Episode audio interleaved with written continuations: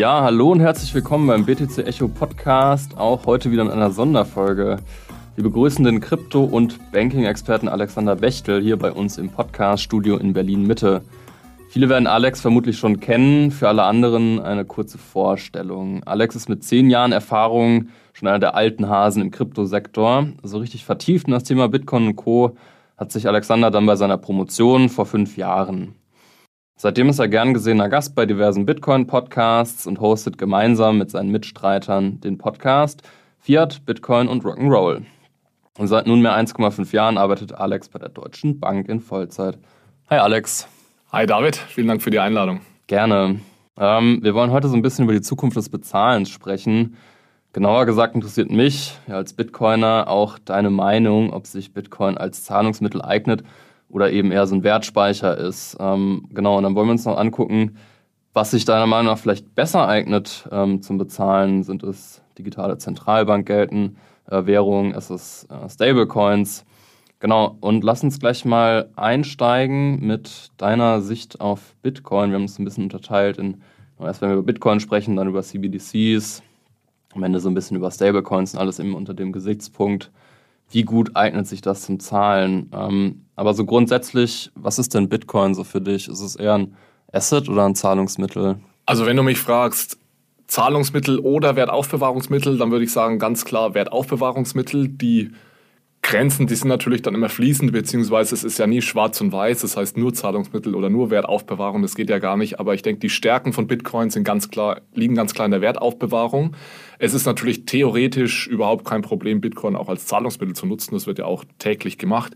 Die Frage, die sich mir ein Stück weit stellt, ist, ist Bitcoin ein besseres Zahlungsmittel als existierende Zahlungsmittel und wird sich es wirklich mal als Zahlungsmittel durchsetzen? Und da würde ich zumindest ein Fragezeichen dahinter setzen. Hm.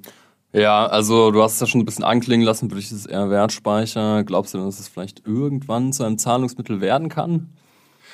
Also es gibt ja so, ich würde sagen, zwei große Hürden, die mir jetzt spontan einfallen, die es für Bitcoin schwierig machen, wirklich das dominierende Zahlungsmittel zu werden. Die eine, glaube ich, können wir überwinden, die andere, glaube ich, nicht. Was wir überwinden können, ist diese technische Hürde, dass Bitcoin natürlich auf der Mainchain nicht skaliert. Also mhm. Wir wissen alle, es ist nur eine Handvoll Transaktionen pro Sekunde und da, sowas kann natürlich kein globales Zahlungsmittel sein. Da haben wir jetzt Second Layer Solution, Solutions, allen voran natürlich das Lightning-Netzwerk. Es gibt, wird sicherlich in Zukunft noch mehr geben, auch vielleicht zentralisierte Second Layer Solutions, die es dann einfacher machen, äh, Bitcoin zu skalieren und auch als Zahlungsmittel zu nutzen.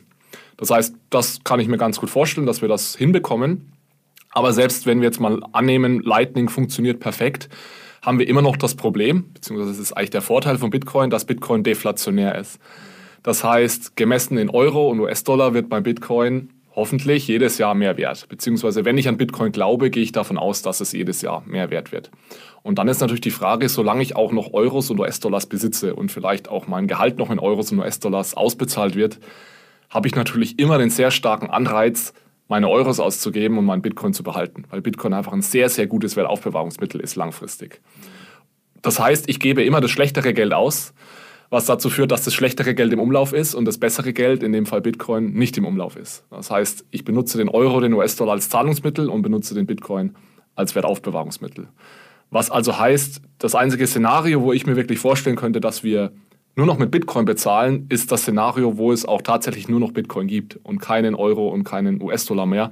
Und das halte ich für extrem unwahrscheinlich in den nächsten Jahrzehnten.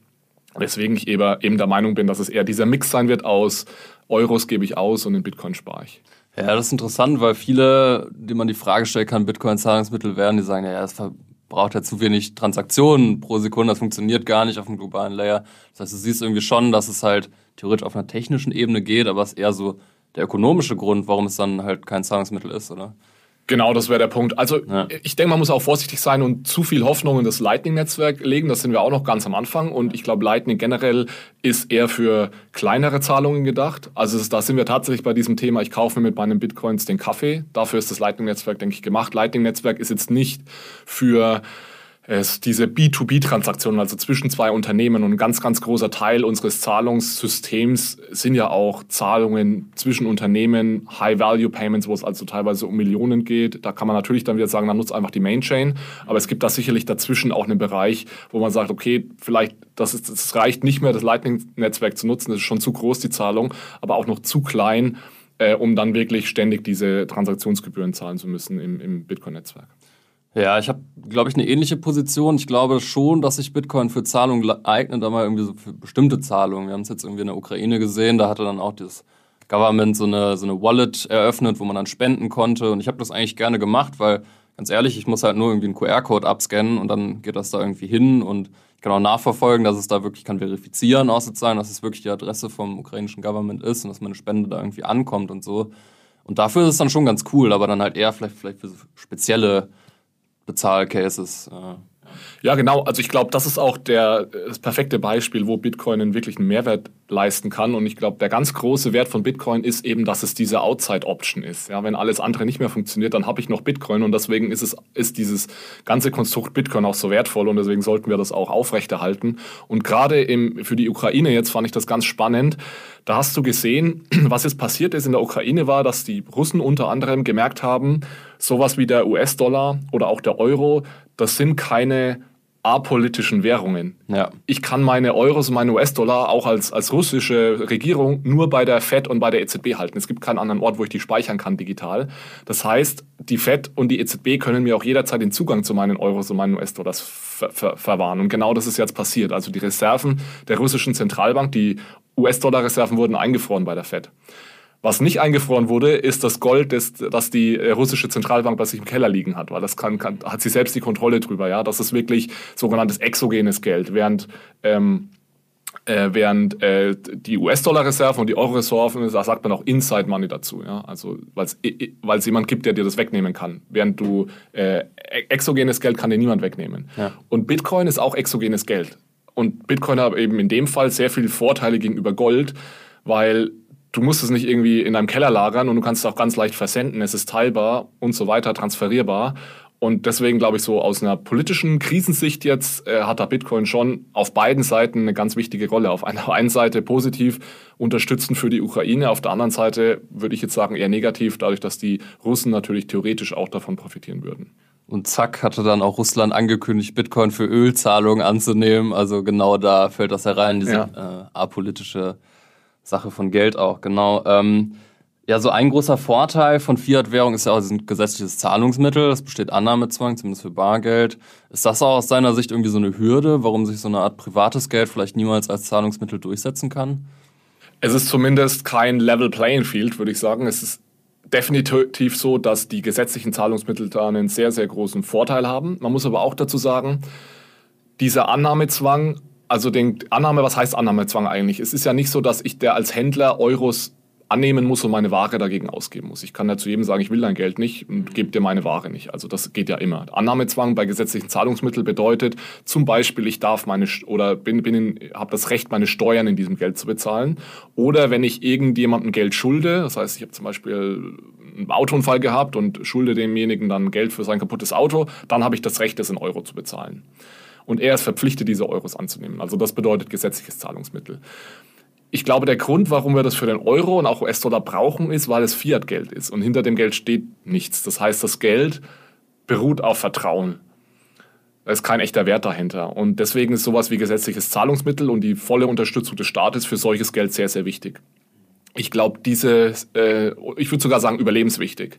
Das ist für Bitcoin nicht der Fall. Weil Bitcoin, klar, da kann man jetzt auch lange diskutieren, was steht hinter Bitcoin, aber äh, es, Bitcoin lebt nicht davon, weil es gesetzliches Zahlungsmittel ist, sondern weil wir alle davon überzeugt sind, dass es eben ein knappes digitales Gut ist, das komplett dezentral ist und deswegen geben wir dem Wert und nicht, weil da irgendwie ein Staat dahinter steht. Deswegen glaube ich, es würde Bitcoin zwar natürlich helfen, wenn es gesetzliches Zahlungsmittel werden würde, aber ich glaube nicht, dass die Akzeptanz von Bitcoin davon abhängt, ob es gesetzliches Zahlungsmittel ist oder nicht. Ist das aus deiner Sicht ein Problem für die Zukunft von Bitcoin, dass es vielleicht kein Zahlungsmittel werden kann oder wird es dann einfach irgendwie andere Aufgaben erfüllen? Ich denke, es wird andere Aufgaben erfüllen. Es wird also ich meine, wenn wir mal ehrlich sind, was ist Bitcoin heute? Es ist in allererster Linie ein Spekulationsobjekt. Ja, ein Asset. Ja, ja. Genau, ein Asset. Äh, jetzt gibt es die ersten Optionen und Derivate für dieses Asset. Es wird im Finanzmarkt noch deutlich mehr werden, dass Bitcoin einfach als ein neues Asset für ein diversifiziertes Portfolio genutzt wird. Und da sehe ich auch in absehbarer Zeit, sehe ich das als die Rolle von Bitcoin. Jetzt, ganz egal, ob man das gut oder schlecht findet. Äh, der, so funktioniert der Finanzmarkt. Die allermeisten Menschen sind keine Cyberpunks. Die, für die ist Bitcoin einfach mal ein interessantes äh, Investmentvehikel und das wird vermutlich die, die Rolle von Bitcoin sein in den nächsten Jahren. Du beschäftigst dich ja auch ähm, mit CBDCs, also mit digitalem Zentralbankgeld. Ähm, kannst du vielleicht unseren Zuhörerinnen und Zuhörern einmal kurz und knapp erklären, was CBDCs eigentlich sind, was da so für Ideen gibt? Ja, also kurz und knapp und CBDC ist immer ein bisschen, äh. bisschen tricky. Und der Grund ist, dass man eigentlich, wenn man wirklich verstehen will, was eine digitale Zentralbankwährung ist, muss man erstmal verstehen, was ist eine Zentralbankwährung und welche mhm. anderen Arten von Geld gibt es noch so. Ich versuche es aber ganz kurz zu machen. Im Großen und Ganzen haben wir zwei Geldarten bei uns. Das ist einmal das Zentralbankgeld, das wird direkt von der Zentralbank ausgegeben, und das Geschäftsbankgeld, das wird von den Banken ausgegeben. Wir als Endnutzer kennen das Zentralbankgeld nur in Form von Bargeld. Das heißt, wir sind in der Lage, Zentralbankgeld zu halten und zu nutzen in Form von physischen Scheinen und, und Münzen. Das digitale Geld, das wir heute benutzen, ist Geld, das von Geschäftsbanken ausgegeben wird. Es wird Geschäftsbankgeld, Buchgeld oder Chiralgeld genannt. Das ist also eine Verbindlichkeit der Bank. Deswegen kann es auch sein, bis 100.000 Euro sind wieder abgesichert, aber wenn ich 150.000 Euro auf meinem Konto halte und die Bank geht pleite, dann kann sein, dass diese 50.000 Euro, die über die 100.000 gehen, weg sind. Das kann bei der Zentralbank natürlich nicht passieren. So, und eine digitale Zentralbankwährung ist jetzt im Endeffekt der, der Versuch oder die Idee zu sagen, ich stelle mein Zentralbankgeld auch in digitaler Form den Endnutzern zur Verfügung, sodass der Endnutzer nicht nur das bankenkontenbasierte Geld nutzen kann, sondern auch digitales Geld von der Zentralbank. Und dann stellt sich natürlich sofort die Frage, warum und wieso brauchen wir das? Und das ist eine ganz spannende Frage. Ich weiß nicht, ob wir da noch darauf eingehen wollen weil Gerne. im Endeffekt, wir haben, wir haben digitales Geld schon, ja. ja und was, was das wäre meine nächste Frage auch gewesen. Wie unterscheidet okay. sich eine CBDC so von PayPal oder ja. Debitkartenzahlungen? So, man könnte ja sagen, beides ist irgendwie digital, aber es gibt ja schon einen großen Unterschied, oder? Ja, genau. Die Frage stelle ich mir auch, ehrlich gesagt, und die ja. Frage stellt sich die EZB auch und, und, und alle anderen nationalen Zentralbanken in Europa, weil das ist so ein bisschen der springende Punkt. Also was wir nicht brauchen aktuell ist ein weiteres Konto bei der Zentralbank, sodass ich jetzt auf meiner, in meiner Banking-App eben einmal meine Bank-App, meine, mein Bankkonto habe und mein Zentralbankkonto, wenn ich genau dieselben Dinge damit machen kann, bringt mir das nicht allzu viel. Ja, und mhm. es wird auch dann teilweise so das Argument gebracht, und das habe ich gerade auch so ein bisschen in die Richtung argumentiert, naja, die Zentralbank ist viel sicherer als Banken. Das heißt, äh, die Zentralbank kann nicht pleite gehen, vielleicht ist das dann das ultimativ sicherste Asset. Ja. Mhm. Aber die EZB will gar nicht, dass wir das als Spar- oder Investitionsvehikel nutzen, dieses digitale Zentralbankgeld. Die will das nur als reines Transaktionsmedium. Das heißt, da wird dann zum Beispiel darüber gesprochen, dass bei 3000 Euro eine Grenze sein soll für meinen Account. Das heißt, diese Idee, dass ich hier ein ganz sicheres Asset habe, in dem ich Millionen an Euros sparen kann, wenn ich, wenn ich sie dann habe, das ist kein Anwendungsfall. Und jetzt ist die Frage, okay, wenn es wirklich nur um Transaktionen geht, was kann denn dann dieses digitale Zentralbankgeld besser oder anders als der digitale Euro, der von PayPal oder mhm. von den Banken kommt? So, und da gibt es jetzt verschiedene Argumente. Die Zentralbanken argumentieren so ein bisschen in die Richtung, naja, liebe Banken, ihr, wir hätten eigentlich gehofft, dass ihr es schafft, dass unser Zahlungssystem, das private Zahlungssystem weniger abhängig wird von US-Zahlungsanbietern. Das heißt Visa, Mastercard, PayPal und so weiter. Da gab es innerhalb der Banken eine ganz große Initiative, die hat sich European Payment Initiative genannt, EPI. Die ist jetzt, ich würde sagen, nicht gescheitert, aber es sieht nicht so aus, als wäre das jetzt der nächste große Wurf. Ja, deswegen ist das tatsächlich aus Zentralbanksicht so die Argumentation, ja, wenn der, die, der Privatsektor das nicht hinbekommt, diese Unabhängigkeit von US-Unternehmen, dann machen wir das mit unserem digitalen Euro. Und der zweite Punkt, und das ist jetzt eher eine Sachen, die ich immer argumentiere, was die Zentralbank machen sollte, ist eigentlich darüber nachdenken, was können wir denn anbieten an Features, die dieses, dass diese Geld, dieses Geld hat, das der Privatsektor nicht anbieten kann oder nicht anbieten möchte. Und das geht dann in so Richtungen wie Offline-Zahlungen zum Beispiel. Ich kann heute noch nicht digital und offline bezahlen ich kann heute auch noch nicht, noch nicht digital und anonym bezahlen. Zumindest nicht äh, ohne gegen Gesetze zu verstoßen, als Unternehmen zum Beispiel. Und das sind eigentlich ganz spannende Features, die die Zentralbank in so einen digitalen Euro implementieren könnte, sodass ich dann eher komplementär bin zu dem Angebot, das es schon gibt an Zahlungsmöglichkeiten und wirklich was, was Neues, was Neues äh, anbieten kann und nicht einfach nur das Bestehende repliziere. Das ist interessant. Glaubst du, die EZB würde wirklich eine anonyme Zentralbankwährung anbieten? Also ja. ohne jetzt den Verschwörungshut aufzuhaben, äh, kann ich es mir persönlich fast gar nicht vorstellen. Nein, also komplett anonym nie im Leben. Mhm. Da brauchst du gar keinen Verschwörungshut dazu, um, um zu, so, zu, so, einem Statement zu kommen. Äh. Ähm, ich habe da mit einigen Kollegen ein Forschungspapier geschrieben, wo wir eine Möglichkeit gezeigt haben, wie man komplett anonyme Zahlungen implementieren kann und gleichzeitig sich an existierende Geldwäscherichtlinien halten kann. Das ist im Endeffekt die Idee, ist zu sagen, ich kann bis zu einer gewissen, bis zu einem gewissen Grenzwert 100% anonym bezahlen und erst sobald es über diesen Grenzwert rausgeht, muss ich meine Daten offenlegen. Und dann ist natürlich die politische Diskussion, wo setze ich diesen Grenzwert? Aber was wir da gezeigt haben in dem Papier, es ist technisch möglich. Wir nutzen das Zero Knowledge Proofs eine 100% anonyme Zahlung zu machen. Also die Daten gelangen nicht mal zur EZB. Also es geht gar nicht so, dass ich der EZB vertrauen muss, dass sie nicht in die Daten reinschaut. Die bekommt gar keine Daten von mir. Mhm. Ich beweise der EZB einfach nur, ich bin zum Beispiel europäischer Staatsbürger und diese Zahlung war unter 1000 Euro. Und das Einzige, was die EZB dann machen muss, ist ihren Haken dahinter setzen. Also die muss die Transaktion immer noch approven. Mhm. Aber sie bekommt eben keinen Einblick da rein, wer diese Transaktion äh, getätigt hat. Also solche Modelle sind möglich. Ich glaube nicht, dass das kommt, muss ich auch gleich dazu sagen. Aber äh, was, was uns immer gestört hat oder was mich persönlich gestört hat in den Diskussionen war immer, ja, Anonymität, das können wir nicht machen, weil das ist ja gegen die Geldwäschegesetze. Und deswegen war es uns wichtig, mal zu sagen, die Technologie erlaubt es uns im Rahmen von Geldwäscherichtlinien anonyme Zahlungen zu ermöglichen. Wie ist denn der Stand in Europa? Glaubst du, dass der digitale Euro kommt und wenn ja, wann? Also ich bin mir zu 99,9% sicher, dass er kommt, weil es, der, er muss kommen und es ist auch völlig egal, wie er dann genau aussieht. Das ist ein politisches Projekt und die Chinesen sind ja jetzt schon sehr, sehr weit, deswegen kommen wird er sicher. Letzten, Ende letzten Jahres hat die EZB eine Investigationsphase begonnen, die dauert jetzt ungefähr zwei Jahre. Danach gibt es noch so drei Jahre ungefähr Implementationsphase. Also sieht so aus, als würde so 2026 ungefähr dann der digitale Euro kommen. Okay, noch ein bisschen Zeit, aber ähm, genau. Ja. Es gibt ja auch so ein paar Nachteile von digitalem Geld irgendwie. Also der Zero Lower Bound existiert eigentlich gar nicht mehr, weil theoretisch, du hast es ja auch schon so ein bisschen anklingen lassen, kannst du Geld eigentlich direkt bei der Zentralbank halten, also Konten bei der Zentralbank. Die einen sagen, das würde sogar das Geschäftsmodell von Banken im Prinzip obsolet machen. Und hier könnte ich mir schon vorstellen, dass dann Bitcoin eben als private Alternative auch an Attraktivität gewinnt, wenn dann schon auch aus Sicht von nicht nur Cypherpunks so die, naja, das Wertversprechen von Bitcoin eben als unabhängiges Geld ähm, ja, mehr zum Vorschein kommt, oder? Ja, also ich, ich denke, das hängt ganz davon ab, wie das genau ausgeht am Ende und inwieweit digitale Zentralbankwährungen andere Geldformen ver verdrängen. Ich denke, wir sind relativ sicher, solange wir noch Bargeld haben. Da müssen wir auch über den Zero Lower Bound uns keine Gedanken machen, weil ich kann jetzt immer in Bargeld sparen. Ist zwar nicht so, nicht so bequem wie auf einem Konto, aber solange es Bargeld gibt, wird die EZB gar nicht versuchen, irgendwie jetzt minus 5% Zinsen naja, oder irgendwas klar. zu verlangen.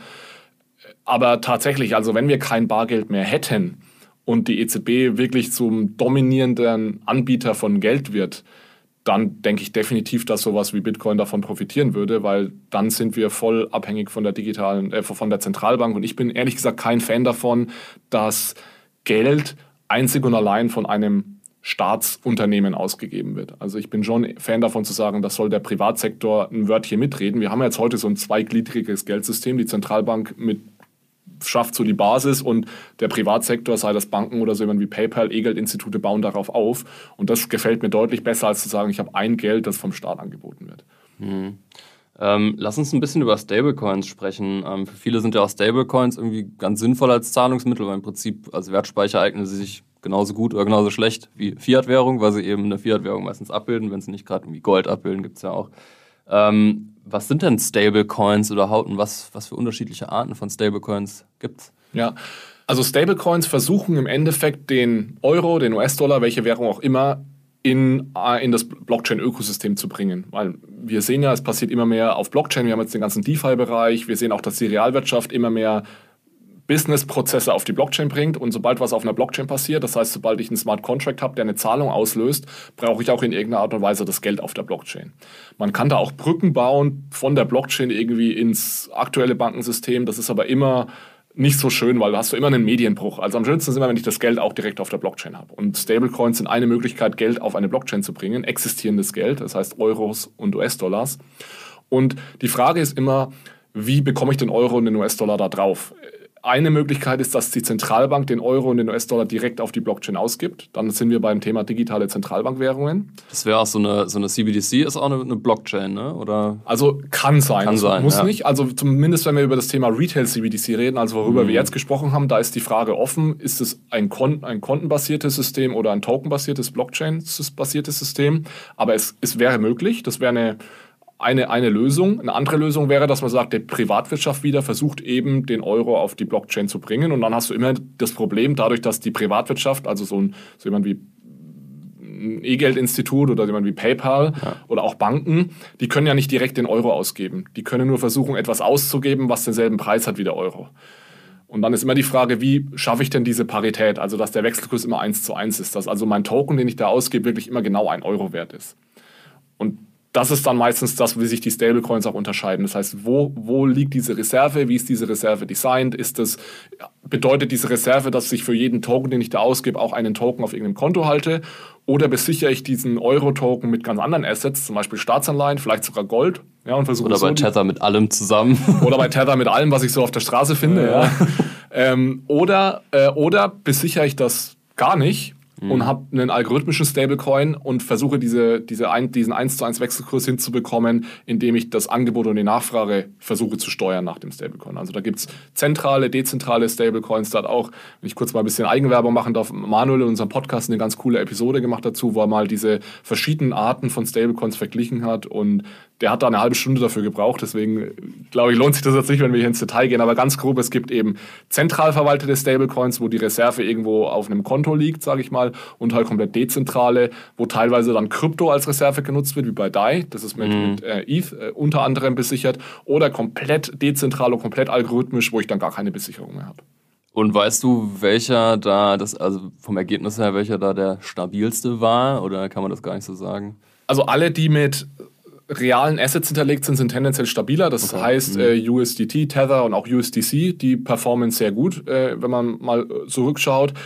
Die Stablecoins so wie DAI, die mit Krypto gebackt sind, funktionieren bis jetzt auch sehr gut. Also DAI ist auch sehr stabil.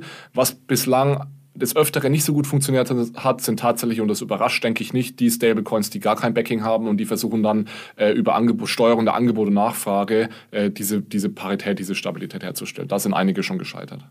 Würdest du sagen, dass Stablecoins mit einer CBDC in Konkurrenz stehen würden, auch als mit der Zahlungsmittelfunktion? Weil ich habe schon das Gefühl, dass sie eigentlich recht ähnlich sind, außer dass sie eben nicht von einer staatlichen zentralen Organisation ausgegeben werden. Oder? Ja. Auf jeden Fall. Also Stablecoins stehen auch sehr viel mehr in Konkurrenz zu CBDCs als Bitcoin zum Beispiel. Mhm. Und das hat man auch sehr schön an dem Libra oder später wurde es ja Diem genannt Beispiel gesehen. Die Zentralbanken hatten jetzt in den letzten Jahren weniger Bedenken zu Bitcoin aber sie hatten Riesenbedenken, als Libra damals angekündigt wurde. Also da sind sie alle hochgeschreckt Stimmt, ja. und da wurden plötzlich die Arbeiten an den CBDCs äh, deutlich, deutlich beschleunigt, weil man eben die Angst hatte, dass plötzlich hier mit Facebook und anderen eine Währung, wirklich eine Währung, ein Zahlungsmittel geschaffen wird, was auch sehr, eine sehr große Adoption hat und damit die Zentralbanken so ein Stück weit aus, aus dem Markt drängt. Wenn du so deine Vision vom Bezahlen in zehn Jahren formulieren würdest, also auch so was, was du, ja, die Utopie. So, und auf der anderen Seite irgendwie eine Dystopie. Wir werden alle irgendwie zum gläsernen Bürger und die Zentralbank weiß plötzlich über alles Bescheid, was wir kaufen. Aber dann so die, die Utopie mal zu formulieren, wie würdest du dir Bezahlvorgänge in zehn Jahren wünschen auf der einen Seite und auf der anderen Seite vielleicht, was das realistischste Szenario ist. Ja, okay. Also ich denke, es kommt darauf an, welchen Bezahlvorgang wir meinen. Geht es darum, dass ich mir einen Kaffee kaufe? Geht es mhm. darum, dass zwei Unternehmen in einem Industrie 4.0 Maschine zu Maschine Bezahlvorgang was transferieren? Ich glaube, dass wir in der Zukunft noch sehr lange, viel länger als wir denken, unseren Kaffee mit unserer Bankkarte, unserem Handy, unserem Bankkonto bezahlen oder mit einer Kreditkarte oder mit PayPal. Also das, was wir heute schon haben, weil ich wenig Gewinn darin sehe, jetzt hier irgendwie einen Stablecoin zu nutzen oder, oder Bitcoin. Was ich aber auch glaube, ist, dass gerade so im Industrieumfeld sich ganz viele neue Anwendungsfälle ergeben werden zum Thema Stablecoin oder digitales, tokenisiertes Chiralgeld. Also da rede ich jetzt wirklich von einem Euro-Stablecoin oder US-Dollar-Stablecoin. Wenn es wirklich darum geht, zum Beispiel Mikrozahlungen zu machen, programmierbare Zahlungen, Maschine-zu-Maschine-Zahlungen. Da glaube ich, da hat, haben Stablecoins oder tokenisiertes Geld ein sehr, sehr großes Potenzial. Und abschließend, wie gesagt, glaube ich nicht, dass Bitcoin sich in irgendeiner Art und Weise als Zahlungsmittel durchsetzen wird. Es wird immer in Nischen genutzt werden als Zahlungsmittel und es ist extrem wichtig, dass wir diese Outside-Option haben, Bitcoin als Zahlungsmittel nutzen zu können. Ich glaube aber nicht, dass es sich breitflächig durchsetzen wird, sondern eher weiterhin Asset und, und Wertaufbewahrungsmittel sein wird.